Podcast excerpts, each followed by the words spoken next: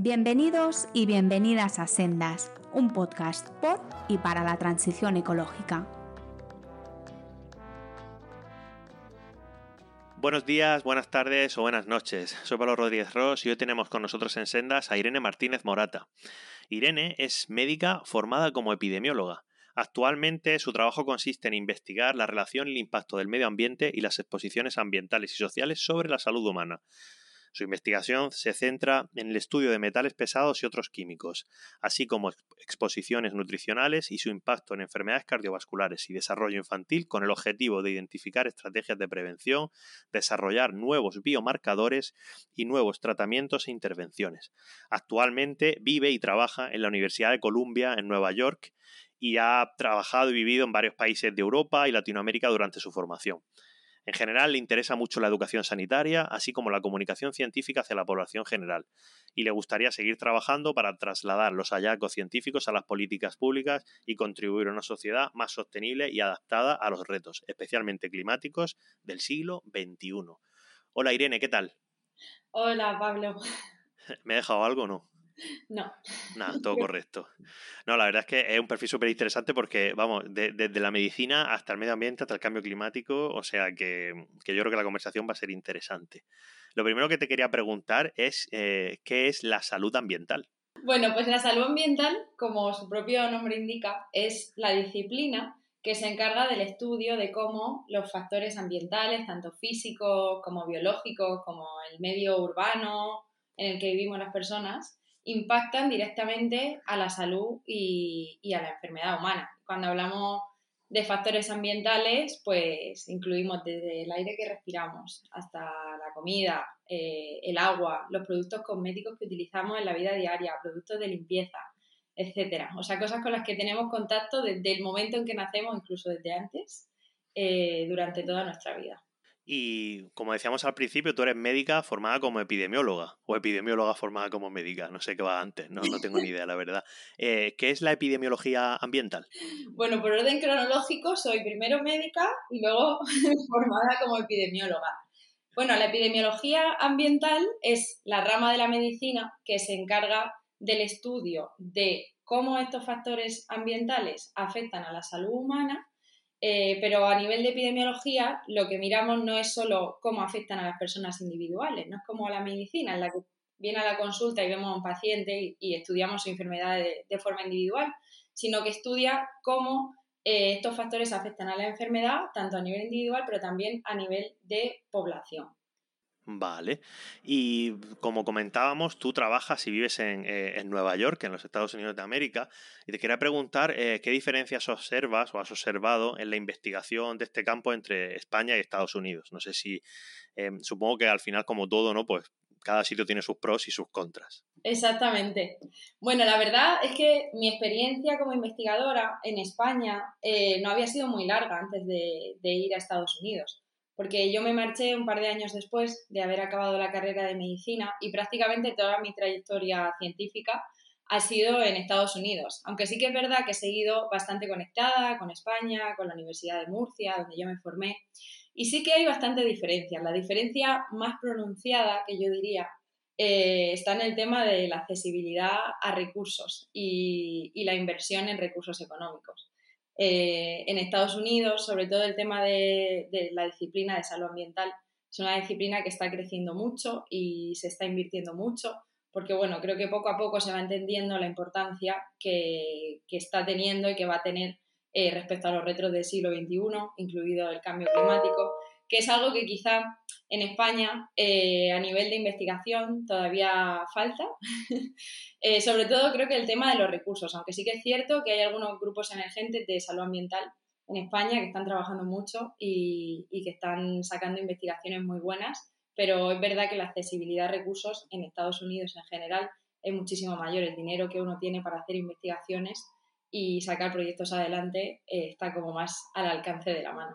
Claro, eh, sobre todo en tiempos recientes estamos muy acostumbrados a escuchar pues que el medio ambiente tiene un papel muy relevante en la salud. El ejemplo más claro que tenemos ha sido el COVID, ¿no? Y el potencial papel que ha tenido la zoonosis em, para, el desarrollo de la enfermedad. Es aquel salto interespecífico, ¿no? De determinados agentes patógenos, como puede ser el, e, e, este virus. Que no sé si esto lo he dicho bien, porque yo eh, soy ambientólogo, entonces en este tema a lo mejor me, pierdo un poco, ¿no? Pero, pero claro, siempre hablamos de virus y bacterias, ¿no? En plan, pues, pues la típica imagen que tiene la persona, o una persona que es, oye, pues que si me muerde este bicho me va a pegar esta enfermedad, ¿no? Hablando en un sentido eh, súper generalista. Pero claro, hay otros agentes eh, ambientales mm, que están en el medio ambiente que también pueden influir negativamente en la salud humana, ¿no? Exactamente. Y es cierto que aunque la concepción clásica, como tú has dicho, y lo que hoy en día más se oye por todo el tema del COVID, eh, pues son las enfermedades infecciosas, ¿no? El tema de mosquitos, zoonosis. Realmente, si miramos a nuestro alrededor, los individuos estamos expuestos a factores ambientales, pues prácticamente desde el momento en el que nacemos, porque el medio ambiente es todo lo que nos rodea. Comprende el aire que respiramos, las partículas que hay en el aire que respiramos, eh, los alimentos, los aditivos que puedan llevar los alimentos, tanto de forma natural como por manipulación de, industria y de procesado, hasta el agua que bebemos, pero también la casa en la que vivimos, la ciudad en la que vivimos, nuestro medio eh, psicosocial, la educación que recibimos. Todo eso, al final, son factores que forman parte del medio ambiente y que pueden actuar de manera positiva sobre la salud, pero también de manera negativa. Por ejemplo, eh, un ejemplo que ahora se conoce mucho, eh, el tema de la contaminación del aire. Existen numerosos compuestos, como por ejemplo las partículas PM2.5 o las PM10, pero también, pues por ejemplo, metales pesados y otro, y otro tipo de sustancias que se quedan en suspensión en el aire, que hoy en día sabemos que tienen un impacto directo, por ejemplo, sobre la enfermedad cardiovascular o sobre el cáncer. De hecho, cada vez más ya se están haciendo estudios epidemiológicos y, por ejemplo, en España eh, un 11% de las muertes anuales son atribuibles de forma directa o indirecta a respirar aire contaminado. Entonces, eh, pues conforme avanzamos en el conocimiento nos damos cuenta de que en el ambiente que nos rodea, que prácticamente pues es todo, eh, pues existen numerosas exposiciones que pueden suponer un riesgo importante para la salud más allá de las enfermedades infecciosas que ya conocemos muy bien. Claro, eh, muchas veces cuando, cuando hablamos de determinadas medidas, por ejemplo, eh, que se deben tomar en las ciudades, ¿no? Porque la exposición ambiental, sobre todo la contaminación del aire, que es lo que tú estás hablando ahora, pues principalmente está concentrada en las ciudades, ¿no? Actualmente, al menos, antiguamente, pues seguramente habría a lo mejor algunas industrias concentradas en municipios pequeños que también tienen un efecto, pero actualmente son las grandes ciudades, ¿no? Y muchas veces, al menos mi, perspectiva es que cuando se proponen determinadas medidas, pues por ejemplo, ¿no? La reducción del tráfico, mm, etcétera, etcétera, eh, mm, la gente las ve a veces como como es que esto hay que hacerlo eh, para reducir emisiones únicamente, ¿no?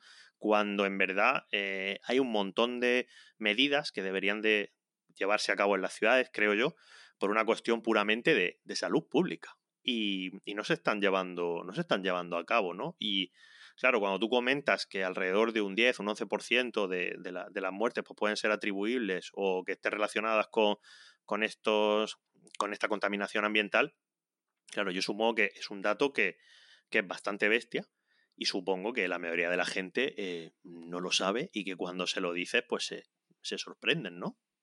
Sí, por eso a muchos factores ambientales se le llaman como los invisible killers, como los asesinos invisibles, ¿no?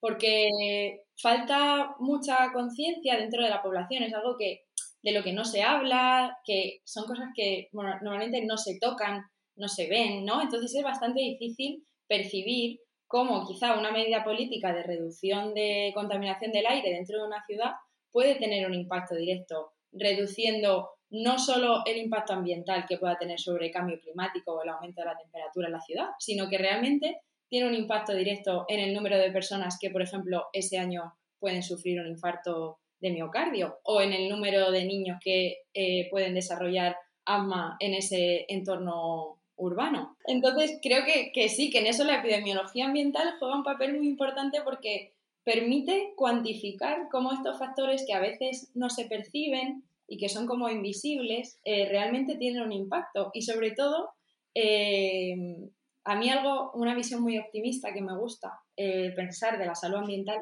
es que muchos de estos factores son modificables. Entonces, si entendemos cuál es el impacto que tiene sobre la salud humana, también podemos entender cómo ciertas intervenciones pueden reducir el impacto negativo y, por tanto, mejorar la calidad de vida de las personas, ¿no? Entonces ahí se abre como un potencial campo de esperanza, de intervención y de, acción. Claro, es súper interesante lo que comentas de la contaminación que, que, no se ve, ¿no? Esto lo comentábamos en, en, este podcast también, cuando hablamos de plásticos marinos con, con Isabel, ay, con Cristina Romera, perdón. Y claro, comentábamos que, que con el tema de los plásticos marinos, tradicionalmente ha pasado una cosa, ¿no? Que es que los plásticos nos empiezan a preocupar mucho desde el punto de vista social eh, cuando empezamos a ver pues, que las playas están llenas, que hay algunas manchas flotantes por los océanos, etcétera, etcétera. Pero ¿por qué nos preocupa? Bueno, porque literalmente son trozos de un material que estamos viendo con nuestros propios ojos, que están ahí y, y es súper, vamos, que, que es súper obvio que eso, que eso está contaminando, contaminando, al menos visualmente. Luego habrá que ver si, si su degradación en microplástico contamina más o menos, en, en, qué circunstancias, etcétera, etcétera. Pero, por ejemplo, hablando con otros investigadores también que estudian contaminación ambiental y estudian, por ejemplo, los POPs, que son los componentes orgánicos persistentes, ¿no? Los contaminantes orgánicos persistentes en castellano, los eh, persistent organic pollutants, ¿no? En inglés, eh, claro, esta gente te dice, bueno, pero es que hay contaminantes orgánicos persistentes que se emiten en, en Europa y están llegando a la Antártida, pero no es algo que estemos midiendo ahora, es que es algo que ya tenemos evidencia de ello desde hace 30 años, 40 años, etcétera, etcétera. Y es como que ellos comentan mucho esto mismo, es eh, qué envidia, en cierto modo, de lo que se ha preocupado la sociedad o lo que se está preocupando la sociedad por los macroplásticos marinos o los plásticos visibles a, simple vista que están en el medio marino y qué poco nos preocupamos por eh, contaminantes que, que literalmente no se ven pero que tienen están medidos y cuantificados y aparte conocemos muy bien qué efectos tienen no solamente sobre la salud humana, sino también sobre la salud de, la, de, especies y, los impactos que esto puede tener sobre la biodiversidad. ¿no? Es bastante bastante bestia, ¿no? Como no dejamos de ser humanos y, aquello que no vemos, pues nos cuesta, nos cuesta un poco, eh, ¿no? Nos cuesta un poco asumir que esto sí, que sigue, que sigue habiendo contaminación ahí, aunque no la veamos. Exactamente. Y creo que eso pasa, bueno, pasa mucho también en mi campo, lo que yo estudio con el tema, por ejemplo, de los metales pesados. Cuando uno habla de metales pesados, yo cuando hablo con mi círculo de amigos, mis familiares, parece que los metales pesados son como algo, algo muy del siglo XVIII, ¿no? Como algo eh, pasado, que eso ya... Sí, lo que se ponía el, eh, el, sombrerero, lo que se ponían los sombrereros, ¿no? En el sombrero y luego se volvían locos y, ¿no? Que se piensan que es algo de aquella época. Exactamente, se habla de eso como un, un problema pasado y como de otros contaminantes, como algo que ya no está en, entre nosotros, ¿no? Como algo que se atribuye a la revolución industrial, a la industria minera o a las zonas de agricultura intensiva y que, y que es un problema aislado, no es un problema global cuando en realidad eh, tenemos datos de que existen numerosas fuentes de agua, fuentes de, em, de alimentación, de cultivos, donde hay niveles de metales pesados y de compuestos orgánicos altísimos, que llegan directamente desde el campo donde se cultivan a la mesa de una persona que bien puede vivir al lado del campo o puede vivir a miles de kilómetros eh, y consumir esas mismas verduras o ese mismo pescado o esa misma carne, ¿no? Entonces, eh, sí, es un problema de generación de conciencia sobre problemas o sobre asuntos que se ven como lejanos, eh, pero realmente en la sociedad global en la que vivimos eh, y más con la capacidad de transmisibilidad que tienen ciertos contaminantes, tanto en el aire como en el agua, como transportados por los humanos de un lugar a otro, debe preocuparnos, estemos donde estemos. no podemos pensar en metales pesados o en o en microplásticos o en compuestos orgánicos como algo que solo ocurre en otros países, porque no es así. Hmm. Un amigo mío, eh, Álvaro Luna, que escribió un libro de divulgación acerca de los plásticos concretamente, él me, me, me, decía que cuando se estaba documentando para escribir el libro se dio cuenta, él es biólogo y trabaja en este tipo de cosas, y se dio cuenta de que había, por ejemplo, muy poca eh, bibliografía científica de microplásticos, pero en medio terrestre. O sea, como que en el medio marino se había estudiado mucho, pero que en el medio terrestre no. Y había salido un artículo hacía poco em, que demostraba, por ejemplo, en los campos de cultivo, demostraba que eh, los campos de cultivo que estaban al lado de las carreteras tenían concentraciones de metales pesados eh, elevadas, como tú comentas, por el mero paso de los coches, por mucho que la gasolina ya sea sin plomo, etcétera, etcétera, hay otro tipo de metales pesados. Y luego también descubrían que el roce de, de las ruedas con el asfalto también liberaba pequeñas partículas de, microplásticos que también las asimilaban los tejidos vegetales de todo aquello que se planta eh, cerca de la carretera, ¿no? Y es ciertamente sorprendente porque luego tú vas, pues, además tú y yo que somos de la región de Murcia, tú vas muchas veces por la carretera y, claro, te encuentras que están los cultivos literalmente, eh, vamos, que han usado, como digo yo, eh, vamos, no han plantado más porque, porque es asfalto, o sea, pero llegan hasta donde pueden, o sea, cuando ya hay asfalto ahí ya a lo mejor no hay una lechuga, pero 10 centímetros antes eh, eh, es campo ya siempre, ¿no? Entonces, este tipo de cuestiones no... Mm, yo pienso que la gente no, no se da cuenta, pero aparte de que la gente no se da cuenta, es que hay poca evidencia científica, o hasta hace poco había muy poca evidencia científica, ¿no? Porque em, con el tema de los metales pesados em, y la salud humana, mm, yo creo que es una disciplina desde el punto de vista científico que, que bueno, se le empieza a prestar atención hace relativamente, relativamente poco, ¿no? Hmm.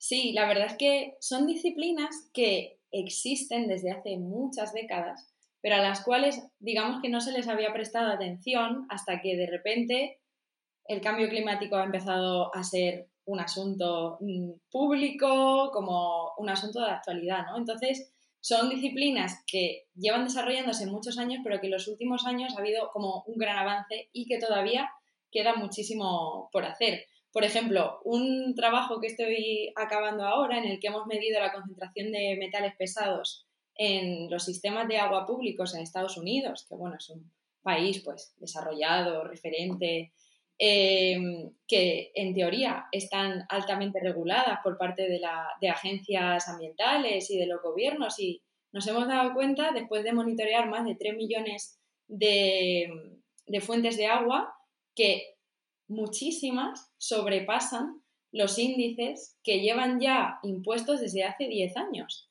pero que nadie ha mirado si realmente esos, esas fuentes de agua estaban eh, como cumpliendo con los estándares, ¿no? Y tampoco nadie lo ha perseguido ni se ha multado. Y además, no solo eso, sino, sino que hemos visto que las fuentes de agua que sirven a aquellas poblaciones que tienen un nivel socioeconómico más bajo son aquellas que tienden a estar menos supervisadas por los gobiernos, y a estar peor reguladas, ¿no?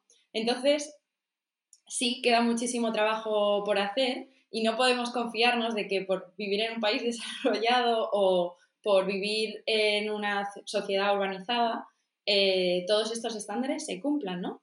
Y también lo que has dicho, por ejemplo, del tema de, de, los cultivos. Los metales pesados y otros compuestos se bioacumulan en los cultivos, ¿no? Entonces, los cultivos que se han hecho sobre suelos que estaban previamente contaminados, pues ya haya sido, por ejemplo, por actividad minera que hubiera habido en el, siglo pasado, porque tienen una fábrica cercana. Eh, esos cultivos, las raíces, absorben los contaminantes. Por tanto, la lechuga que crece pegado a una carretera en la que el suelo está altamente contaminado con plomo, va a tener una alta cantidad de plomo que luego va a llegar a la mesa y que yo lo voy a ingerir, ¿no? Entonces sí que son disciplinas que por suerte, en los últimos años están cobrando relevancia, pero tienes razón que queda muchísimo, muchísimo trabajo por hacer. Y aquí un aspecto que a mí también me parece súper interesante eh, eh, desde un punto de vista negativo es que, claro, nosotros siempre, pues estamos hablando ahora de, este tipo de contaminación ambiental y lo estamos focalizando muchísimo en, en la salud humana, ¿no? Y, claro, pero yo siempre digo, es que nos estamos olvidando muchas veces eh, de los ecosistemas o del efecto que tienen determinados compuestos químicos sobre los ecosistemas y las especies que, que los habitan, ¿no?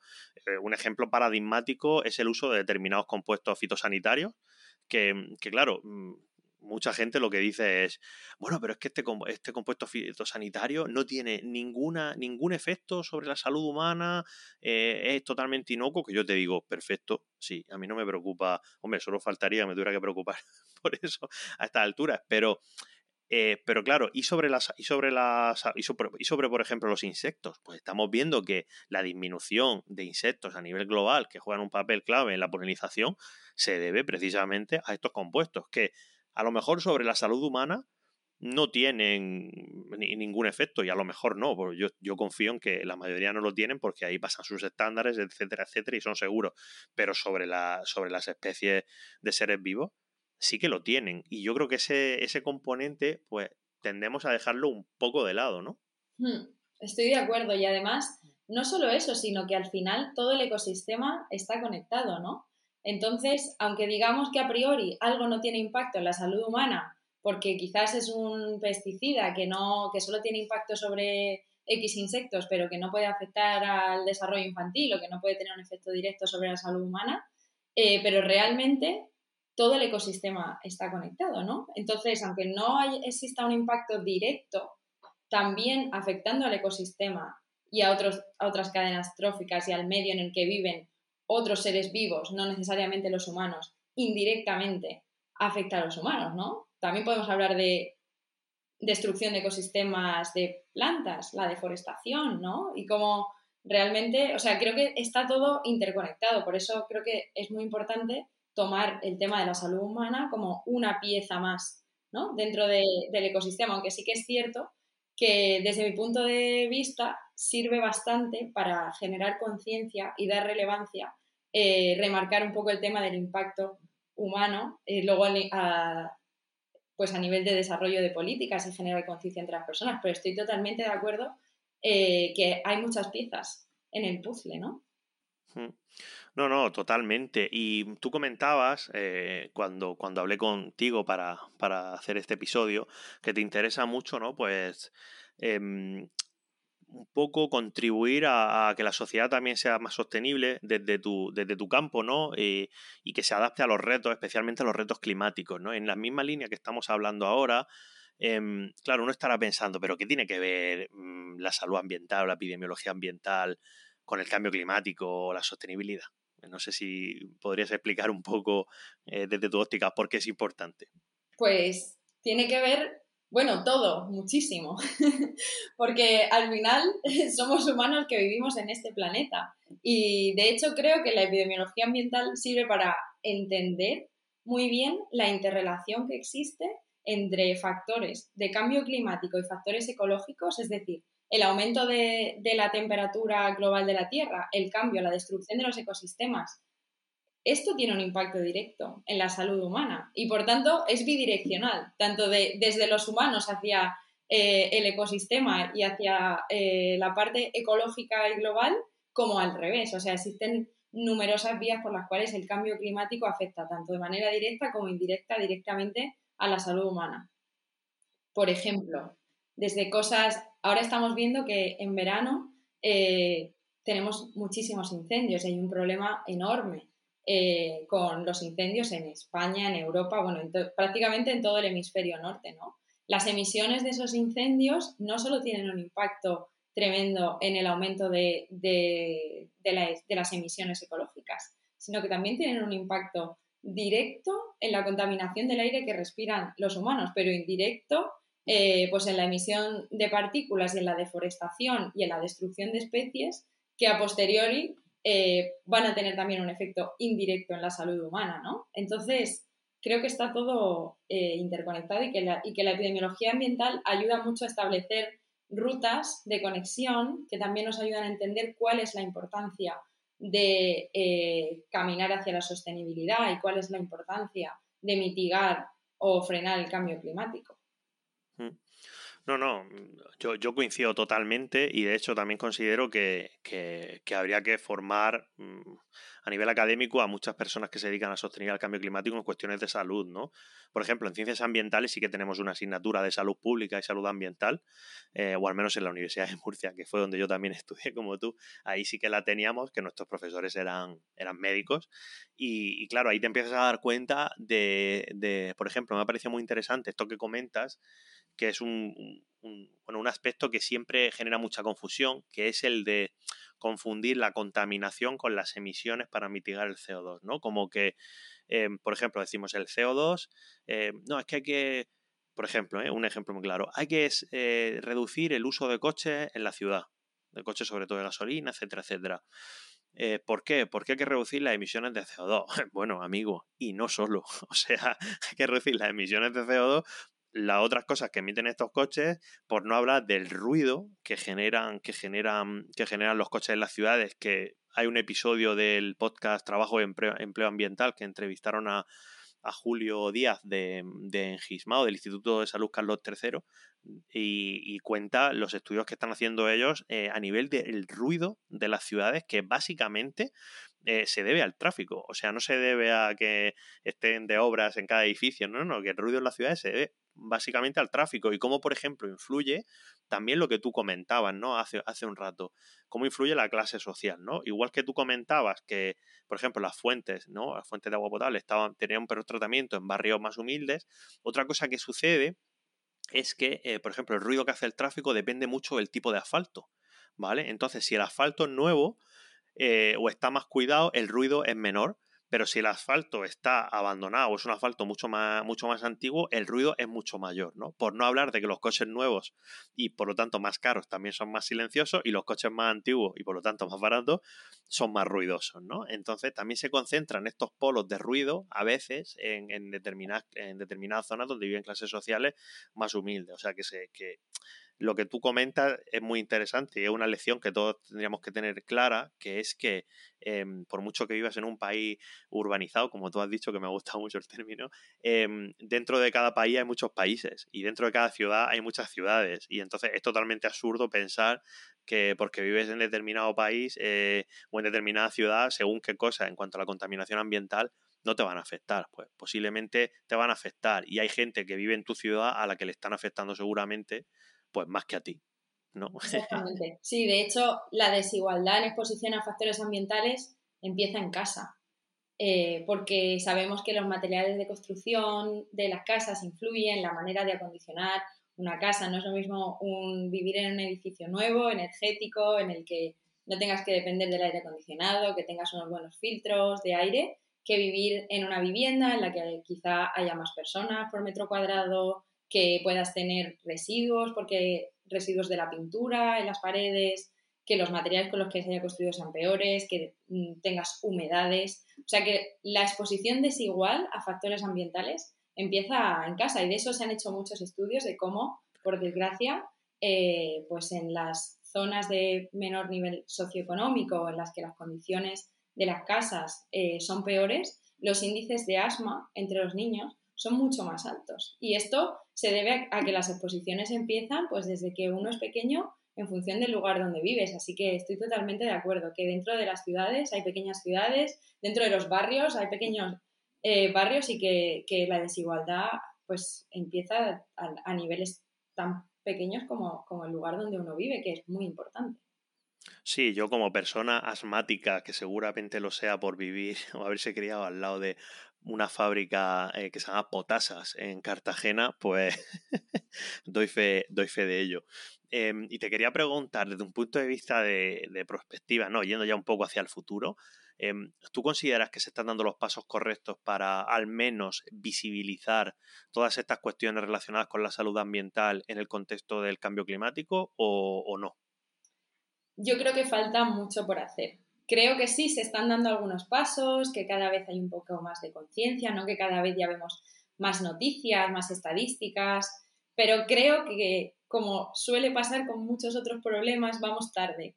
Eh, y que falta mucha conciencia para entender la magnitud del problema y sobre todo creo que algo que no me gusta y que me gustaría trabajar para cambiarlo es la visión que se le dan a muchos de estos problemas ambientales, ¿no? Muchas veces se le da una visión como pesimista, de esto genera estas muertes y, no podemos hacer nada, pero realmente hay muchas cosas que se pueden hacer. Entonces, creo que lo que falta, eh, sobre todo, es, por un lado, un avance en comunicación y en que la población entienda eh, pues, qué es lo que pasa, qué es esto, ¿no?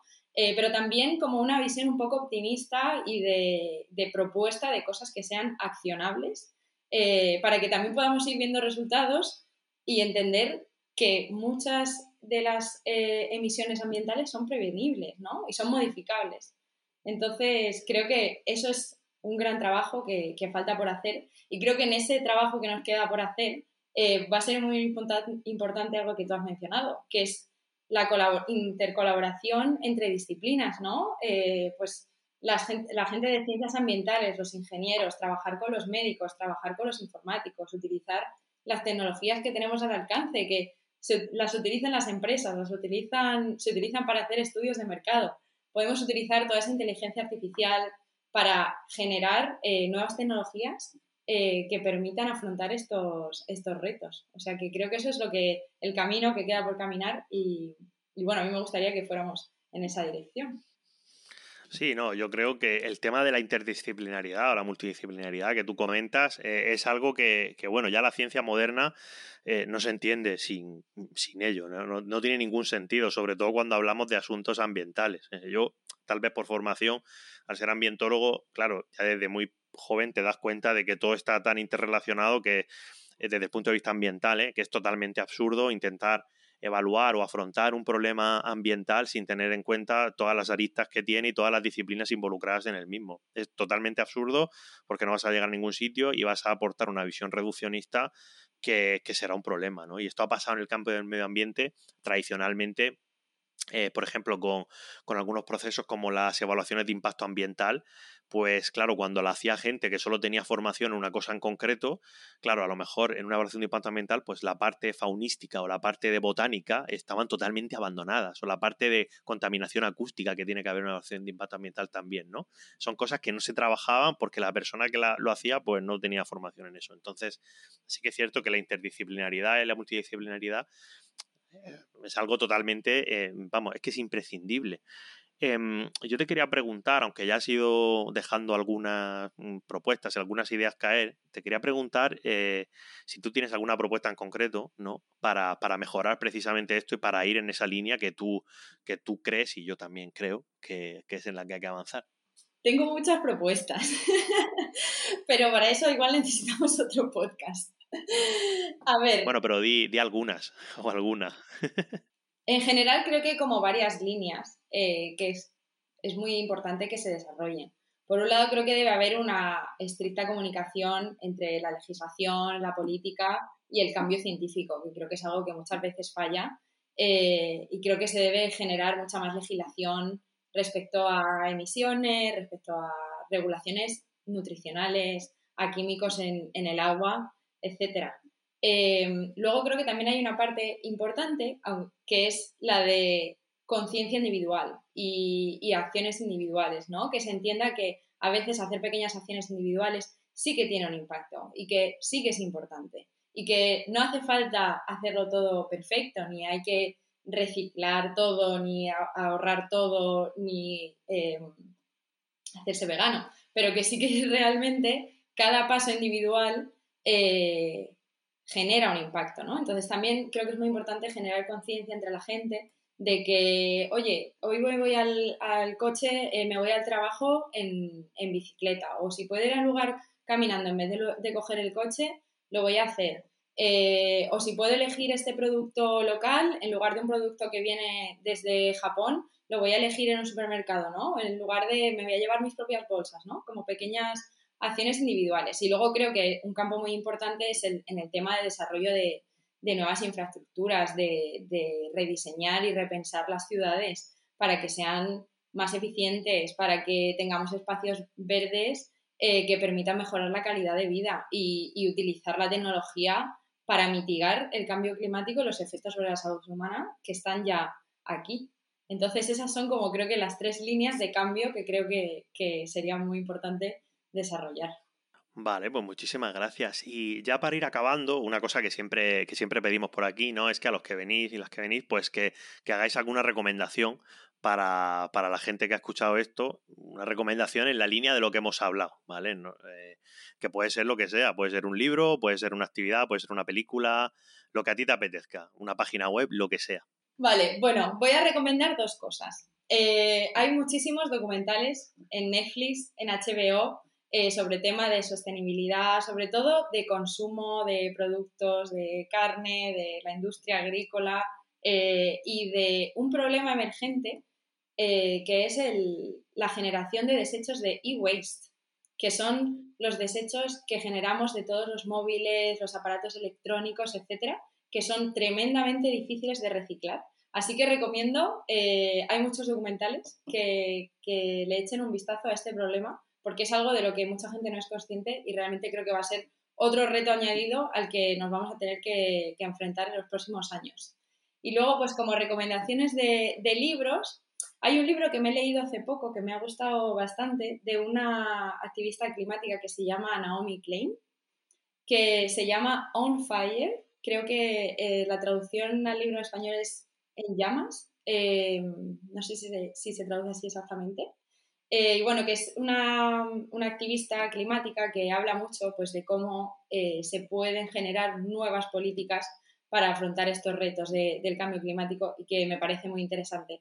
Eh, para pues, generar ideas y creo que a algunos políticos le vendría muy bien leérselo. Pues sí, se llama En llamas, efectivamente, lo estaba mirando mientras lo decías. Se llama En llamas, un enardecido argumento a favor del Green New Deal.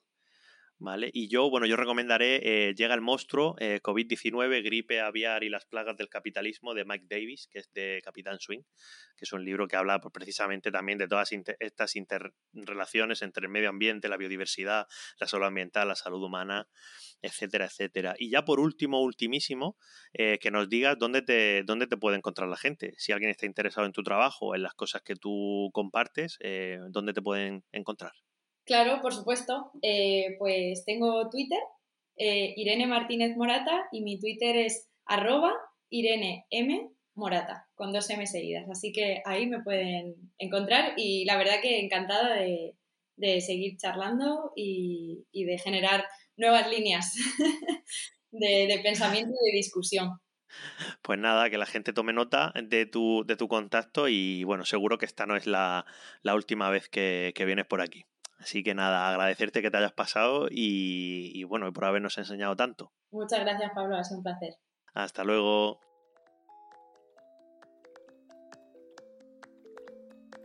Ya puedes escuchar Sendas en las principales plataformas de podcast y no olvides seguirnos en arroba sendaspodcast en Twitter e Instagram.